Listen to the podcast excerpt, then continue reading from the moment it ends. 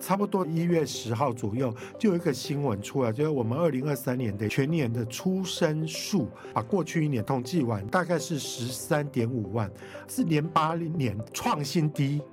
根据统计来讲，你真的生小孩哈，你的离职率会低很多，因为你会不太想要轻易再换工作。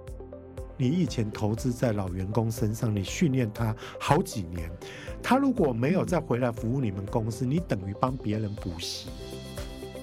欢迎收听《远见 Air》，各位听众，大家好，我是主持人《远见》杂志总编辑林让君。我们今天邀请到的来宾是《远见智库》总编辑李建新，建新哥好。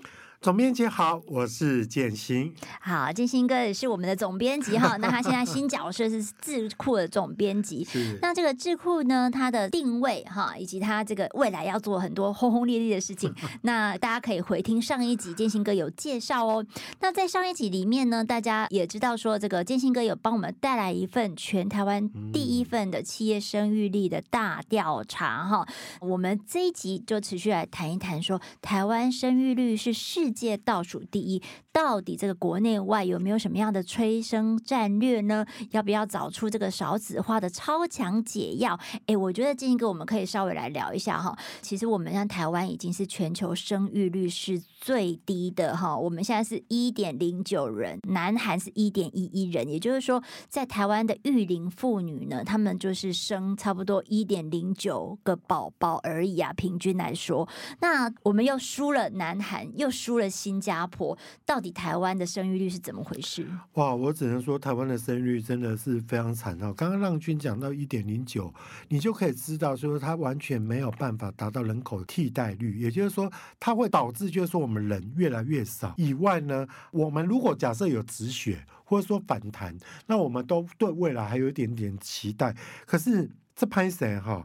差不多一月十号左右，就有一个新闻出来，就是我们二零二三年的一个全年的出生数，把过去一年统计完，大概是十三点五万，是连八年创新低。我觉得这个数字真的是，它不只说今年创新低，是连续八年每年都在创新低，只有更低，没有最低。你知道那个那个感觉，就是说台湾的这个部分真的很严峻。那我必须要说哈。我们以前大家很多人都会想要生元旦宝宝，因为就会觉得一月一号那北拜哈。那今年是龙年，可是或许大家会说啊，我们现在龙年应该写要到农历年。可是这种东西就是说，你大概可以知道一下那个前瞻，就是说啊，你元旦的龙谁没这啊哈，你阿表大概也不妙了啦。所以说今年龙年，我们一般都会觉得说龙年的一个数字大概会冲到最高。让俊，你记得我们大学联考的时候，我们最怕属龙哈。还好，我们都 我不是属龙，像我太太是属龙，她那一年就特别难考。可是现在大爆满，录取率创新低。可是以今年的元旦宝宝来看，我觉得情况不妙啦。虽然过年、嗯、过年之后才会是真正属龙的出炉，但我觉得。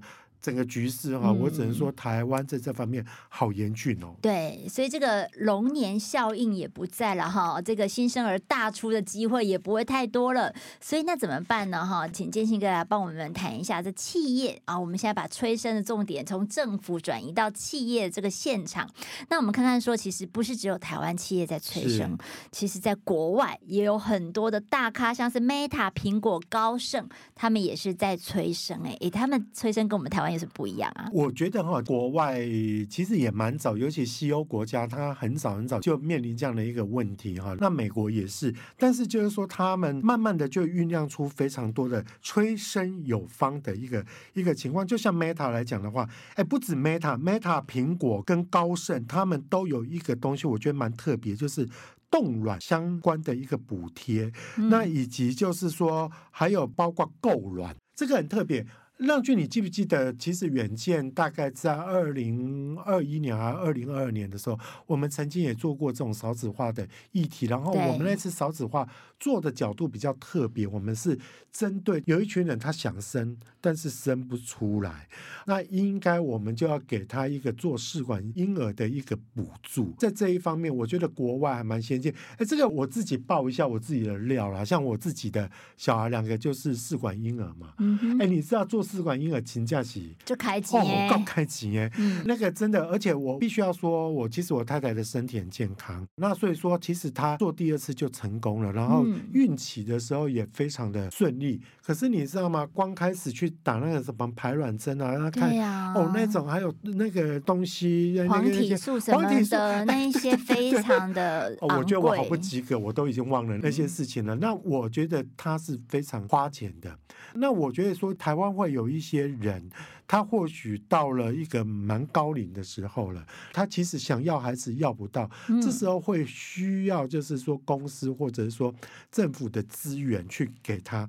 然后另外你知道说 Johnson and Johnson，他有一个东西我觉得蛮特别，就是收养子女或代理孕母。有给补贴耶！哦哇塞，这个是怎么样啊？我觉得这个哈，国外的思维真的还是比较前卫一点，法令也比较开放了。嗯，就是说哈，我自己生不出来，但是也有人因为某种原因收养一个情况，就是说，哎，他其实像国外娇生的一个政策，就是说，哎，他是鼓励的，而且还有代理孕母。那我们知道，现在台湾是一个多元成家的一个社会。那我觉得这种东西都应该要松绑。还有以前早期一直也有人在倡议一个非婚生子，嗯，对，以前非婚生子的一个情况有一个障碍，就是说你小孩因为没有父亲嘛。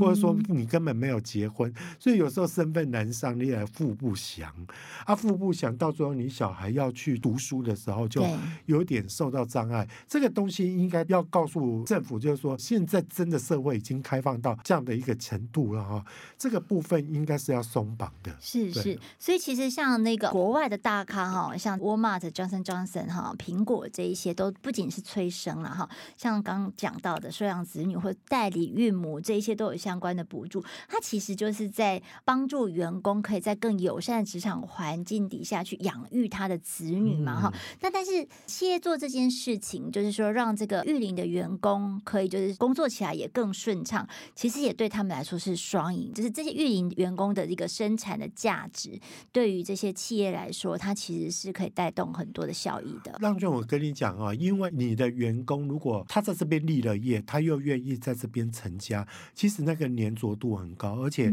根据统计来讲，你真的生小孩哈，你的离职率会低很多，因为你会不太想要轻易再换工作，因为贷款要缴，学费要缴嘛，对吧？是的，除了钱以外，就是说哈，有时候我们会因为工作距离。啊，那你要带小孩，你都会希望离小孩比较近，除非说哈，我从一个比较远的地方要换到一个比较近的地方，否则的话，其实育龄的女员工通常都会离职率比较低。那我觉得对于我们企业在要求就是说我们员工的稳定，我觉得哎、欸，真的要好好的思考这一点呢。嗯嗯，是没错。那除了这个国外的案例之外，金星哥这次也率远见的这个记者团队哈，就访了很多厉害的。就是说，会催生、会留才的一些幸福企业，那其中有一家就是台湾港务公司，哎，是这个有点颠覆我的想象，他是怎么做可以让离职率大降八成？是是是，我觉得让君举到一个很好的例子哦。不过容我哈，嗯，大概可以再统筹一下说一个东西，就是说，对，我们企业大致上哈。应该要做到什么哈？我觉得我们要做一个总整理，怎么样才会是最好？有四个支持哈。第一个支持叫做观念支持，所谓观念支持，就是说你当老板的哈。你要 aware 到说这个东西是很重要的，要不然其实你任何的公司政策大概都推不动，因为你没有体恤员工的想法，而且你没有把这个东西当成说你企业永续必须要做的，所以说其实观念上就要去支持，我觉得这个非常的重要。第二个是时空支持，所谓的时空支持就是说你的时间。还有你的空间，你都最好就是说让员工会有一个比较弹性的一个东西，包括时间。刚刚我们跟浪君有提到，就是说有一些员工其实他的要求很简单，我只希望说，哎，我有了小孩之后，我能不能早点来上班？嗯，但我总工时一样，早点下班。对，那我来得及，我四五点的时候去接小孩。另外还有一个东西就是说，哎，你知道带小孩，我觉得浪君你应该非常有感。你知道现在不是流行疾疾病很多，像肠病毒，还有像之前 COVID nineteen 的时候，哎、嗯，你班上不要说你的小孩生病啊，你只要班上有一个人生病了，哎，你全班的要请假，那、啊、请假你别给爸爸妈妈没啊，那就很麻烦嘛。所以这个时候，如果你能够给他一个空间上的支持，例如说。远距上班，或者是说哈，哎，有时候你孩子上幼稚园，我不知道浪君会怎么样。像有一些父母亲会碰到说，因为他高管哈，啊，三不五时就老师打电话来说，哎，那个林浪君，哎，妈妈啊，那 你来处理一下，你也应啊哈。对，小孩常被客诉，这样、啊、常被客诉，那你是不是要就要请个假？可是，一般我们请假大概都是半天为一个计数。但是我一开始碰到这个问题，因为我没有这个经验，是因为我太太是自营商，所以她实现很自由，就没有这样。Oh. 但是你碰到上班族，我问他说，半天就半天呢、啊、你就休个半天啊。然后他就说，哎，总编辑，你知道吗？我这样假很快就请完了，因为每次都半天半天。但事实上，我处理这种事情，我可能需要一个小时、两个小时。所以你如果能够让我的假化整为零。啊，我觉得我会好很多，哦、就所以说我更弹性的对，我觉得我觉得就是，然后第三个就是队友的支持，队友的支持就是说哈，你是不是企业能够在能够在就是说碰到预留停的员工有这样的员工的时候，我碰过有几个企业，我觉得他很不错，他就是说哈，员工进来的时候，他就会去统计，开始可以省。你今天好，可能没够偌久，你得要结婚。啊，你告没够偌久，你就可能会生小孩。所以我大概会把储备的能力，就是说哈，我会去算一个未来式。所以说到最后他要请预留停的时候，我不会措手不及。而且有一些员工，这个很高干哎，这是一个长期的排班呢。是是是是是，他就是一个 哎。我觉得让军真的真的讲讲讲到一个非常恰当的一个字眼啊，叫长期的一个排班。而且你知道他那个排班有技巧，因为他要让他的员工能够。回到原职，原工作还要原职以外，所以说你替代他的工作，他要有点先解构再结构。例如说，让君去休育婴假了，然后我们几个同组的人大概要去拆解让君的工作。Oh. 那我吸收一些重要的工作，但是手脚工的部分，我们一起请工读生或请其他的那个兼职人员来兼掉。嗯、等到林让君再回来的时候。我把工作还给他，哦、那那就会，所以说我觉得其实这个队友的支持，我觉得蛮重要。嗯、那第四点就是说，我们比较常见的有一个叫做硬体的支持，嗯、哼也就是说，我们发现，哎，其实留得住才，或者说哈，员工会比较想生的。其实我觉得有一个东西，就是哈，你如果企业里面有设幼儿园。通常哈，大家的员工都会觉得很棒。像我们这次有访到一零四哈，那一零四就是说他当时打造这个幼儿园的时候，哎，其实做幼儿园，因为我以前我太太就是幼教出来的，哎，幼儿园这么麻烦呢，因为你要请老师，然后第二整个那个场域要符合消防法规，对，然后你知道现在的家长都有点，我不敢说恐龙啦，可是就是哈，有一点不是那么好搞，所以说其实办幼儿园很费工，可是一零四就是说。它的硬体哈，嗯，投资在里面，除了就是说哈，它很快就回收了以外，另外有一点就是说，员工的向心力就很强。他说，因为员工带小孩来上课嘛，第一个效应，员工都上班的很早，因为为了带小孩来，所以员工用这边啊，一直在催促员工较早来上班，都没法懂。啊，现在都全员到齐，对，就全员到齐。第二个就是说，你碰到。有什么事情，他根本连请假都不用请假，嗯，你就是就近处理一下。楼下就是幼儿园，啊，对对对，哦，所以说他后来那个东西就真的是哈解决很多。还有听一零四讲说，很多员工是因为看到有幼儿园，所以说来应征他们的。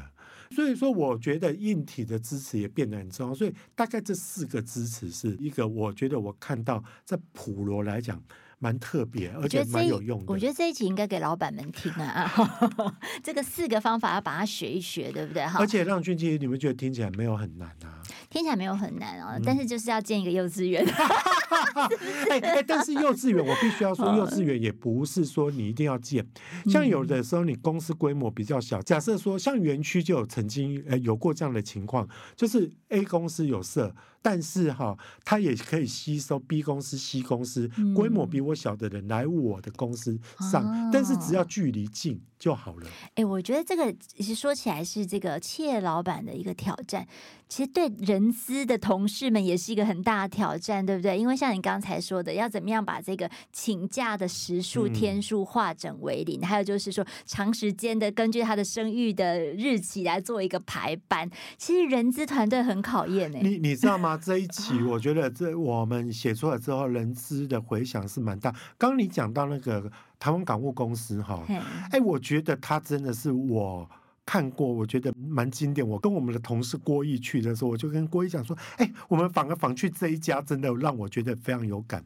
他本来是一个公务机构，嗯，那你也知道以前叫港务局嘛，后来公司化之后，哎，其实他曾经有一度哈，他面临到就是说他大离职，因为。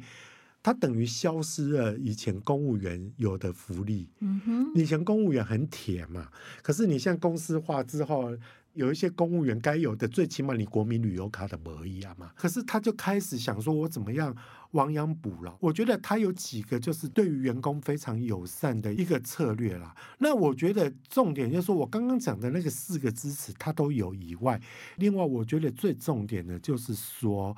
你刚刚在讲到人资，他们的人资很细腻，他们的人资要做任何的福利的时候，他真的是去问公司，去公司里面去做民调。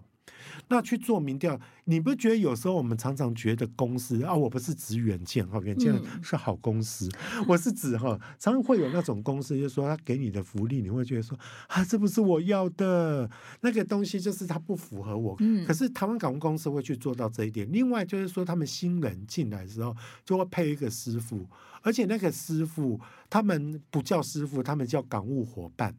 那港务伙伴就说啊，我陪伴着你，然后我怕你不适应，所以说那种港务伙伴会常常会有一个功能，他不是要别啊哈，他是譬如说让君，我是你的港务伙伴，我知道说你在生活上有什么困难的时候，我其实会反映到人资，人资就会知道说哦，原来员工都有这样的一个困扰，还有因为港务公司管理全台湾的港口。那他们就有一个制度，哎，你不觉得常常有时候结了婚麻烦了，讲你先生的新店。啊，我伫台北，啊，我到底是要住新店，还是要住台北？嗯，那谁要放弃谁的工作？哈，嗯、我们大概现在看都只能说谁薪水高，或谁谁职位高嘛。对对对。可是说实在，嗯、台湾港务公司因为它有利用它 DNA 的优势啦，因为它港口多，所以说哈，你只要员工申请说啊，因为我昂塞哈，地给人哈，所以说我就可以申请说，我从高雄去搬到基隆，从高雄港搬到基隆港。对对对对，它是允许的，所以说它其实给了。员工非常多的弹性，然后另外刚刚也有提到，它真的是可以让你七点就上班。然后做满了工时之后，很早就下班。哎，我觉得真的很需要哎，所以其实像现在啊，我们在说 ESG 嘛，哈、嗯，然后有一个新兴的名词叫做 DEI 哈，就是多元、平等、共融哈，在这样的一个企业文化里面，它有一个专属的部门，也越来越去注重到这个育儿育龄员工的一个福利啦哈。那像比如说在很多的金控，我觉得其实金控真的做的蛮不错的，很前卫的。比如说像是玉山呐，呃，国泰金。那然后他们都会有一个诉求，就是说减速不掉队，对，不对哈？你可能在生小孩的过程当中，你减速了嘛？但是我不让你掉队，他们是怎么样用公司的力量把他们扣起来？其实回答这个问题，我有点班门弄斧哈，因为让君才是金融业的专家 哈。没有没有没有。好好，那其实让君刚刚有提到 DEI 哈，就是说玉山有一个蛮特别的，就是说一般我们对于 ESG。那尤其在 S 跟 G 的方面，我们大家就是口号喊一喊，那或者说有做到，嗯、但是玉山是真的把它成立为一个科。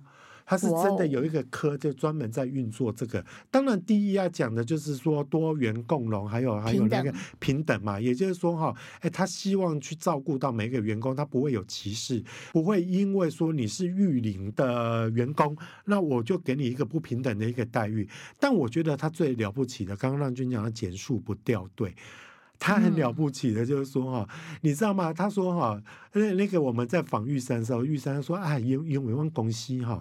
我们那金融业哈，从事金融业的女生，通常大家都会觉得蛮有气质的，很多都会嫁的不错。啊，那嫁的不错哈，就是嫁了之后，请育婴留停呢，人家七个月就想要回来。可是他说，他们公司有一些人就是说哈，哎，婆家就会说买啦，我们不缺这个钱，哎呀，你不得看不见急哈，然后你就继续休了哈，然后就休到小孩已经到小一了。可是你知道吗？玉山就是说，如果员工离职，除非他是非自愿性的离职，就简单来讲，你被我 lay off 的那个员工以外，哈，其他的话，他都会跟他保持密切的联络。然后很多就是哈，你知道吗？那个五年之后再回去的比例非常的高。嗯。然后我也问过玉山说啊，那合吗？你那单一单哦你。然后他就说，可是你知道吗？那种哈，我让他减速不掉队，就是我常常会把公司的一些资讯。或者说公司的有一些活动，我会常邀约他回来。我就是希望说，他永远都是我们的员工。所以我觉得，哎，玉山这一点，我倒是让我看到比较特别的地方。对啊，这个数字真的很漂亮，就是说女性育婴假复职的比率是高达九成，哎，真的。所以我听你讲才知道说，原来可以等到五年的。真的，真的，因为一般我们会觉得说，你卖五年了，你辞职三个月哈，我就跟你不认识了啦。我一开始会觉得说，哎，玉山这样做很傻，但是他才是最聪明的，因为他说哈，那些老员工回来其实上手的很快，真的比你在用新员工。刚刚我们不是在讲到，就是说老员工跟新员工那个成本，你有没有想过？说我们刚刚不是都讲到说训练新员工了？你忘了你以前投资在老员工身上，你训练他好几年，他如果没有再回来服务你们公司，你等于帮别人补习。啊，是对，嗯、那那帮、这个、别人育才啦，对对，你不觉得这个成本也是很高？所以玉山就有看中这一点，那我觉得说，除非说他是闹得不愉快，然后跑到其他同业去，否则他都会希望我的员工哈都可以再重新回来到我的职场上。其实我觉得啊，就是说你那个玉林的，就是你申请留职停薪的员工哦，如果说一个公司愿意等我五年，你会死心塌地，对不对？对，我会觉得就甘心，而且你说在这个留停的阶段还有很多留停后的关怀，对，时不时又回去娘家，然后去办一些活动，做一些参与，这真的是蛮好的哈。其实是在这个心情上面啊，哈，大家就会觉得很有忠诚度喽。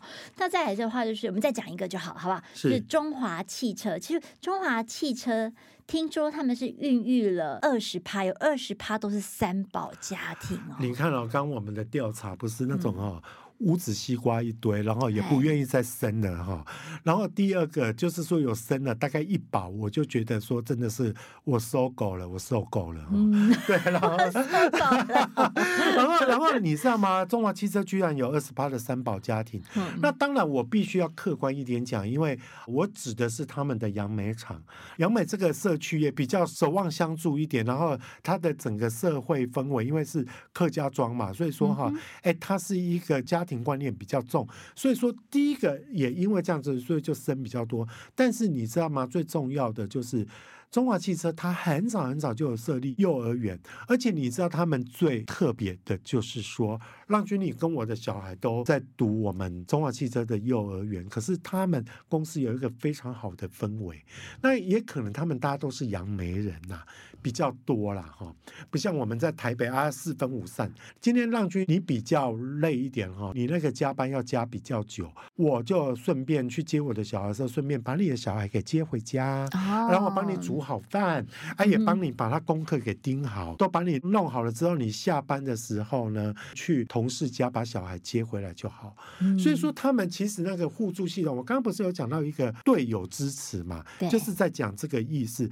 另外呢，你知道他们那个整个高层哈，非常的骄傲。他说：“哎，你知道我们哈还有过一个景象，就是因为我们的离职率非常低，所以很多人都会做到很老很老，做到终身。所以他说我们公司很多那种哦，爸爸开着车。”载着爷爷一起来上班，因为爸爸跟爷爷都在公司上班。那爷爷下了车之后，带着孙子去念公司里的那个幼儿园，幼儿园，所以他们是三代一起上班，三代一起下班。哇塞，哇好温馨的感觉。对对对，所以他们就很骄傲。还有另外一个，我觉得必须要说，以以前我们这常常有听过某个科技厂禁爱令。也就是说哈，他禁止哈办公室恋恋情，可是他们非常的鼓励办公室恋情。我认为说啊，那你不怕就是说这种东西我很容易有弊端出现吗？他说。其实通常不太会，因为那个弊端，你要弊端，那我跟同事好一点也是会有狼狈为奸的时候嘛。然后他说，其实哈，你跟同事成为夫妻，说实在了，你别造哈。这拍照的啦，因为你要一个人，嘿，你一个人照哈，你等讲话讲啊，你哪哪那啦哈，什么啊？然后大家其实他大家真的会比较安分守己，而且其实真的会待很久。所以这是一个情绪、嗯、情感的羁绊。对对，然后所以说他们其实常常公司会办一个联谊活动，就是会开巴士把那些。公司哦，同公司里面他们也不对外联谊，就公司里面未婚的男生跟未婚的女生开着他们的恋爱巴士 去旅游啊，然后的上这堆呀呢。哦，对，好想要报道一下 现场采访，真的。然后他就说，他们曾经公司有一个年度哈，有过五十对的班队。哇！我的天啊，这个这是哪一家啊？中华汽车啊，就中华汽车哦。对对对，如果我的另外一半也在那里，啊，说实在啦，我觉得我另外一半也在办公室，我说实话会比较认真工作啦。啊，真的吗？我会比较认真工作，因为我就不敢去。亏妹妹嘛，那、哦、那那哎，大嫂有听到这一集，赶快来投远见的 我也没有时间亏妹妹了 哈，对对，所以、哦、所以我觉得蛮有趣的啦。所以这个真的很有趣，就是说我们要把这个 DEI 哈多元平等共融的精神融入这个职场，其实它是可以经过一些非常聪明的机制来设计的哈。那今天非常感谢这个建新哥来帮我们说了很多的故事。对，有没有觉得这些故事都很有趣呢？所以大家就是有更多这个可爱的发现哈，大家要看一下远见圆月号的全台湾第一份企业生育力大调查，然后是老板要补修的一堂催生课，这是我们建新哥他执行企划制作的哦哈，那重磅的专题就推荐给你啦。那谢谢建新哥，谢谢。那如果大家想要了解更多的细节，欢迎参考远见 On Air 的资讯栏连接。我们也请大家每周锁定远见 On Air，帮我们刷五星评。评价，让更多人知道，我们在这里陪你轻松聊财经、产业、国际大小事。下次见了，拜拜，拜拜。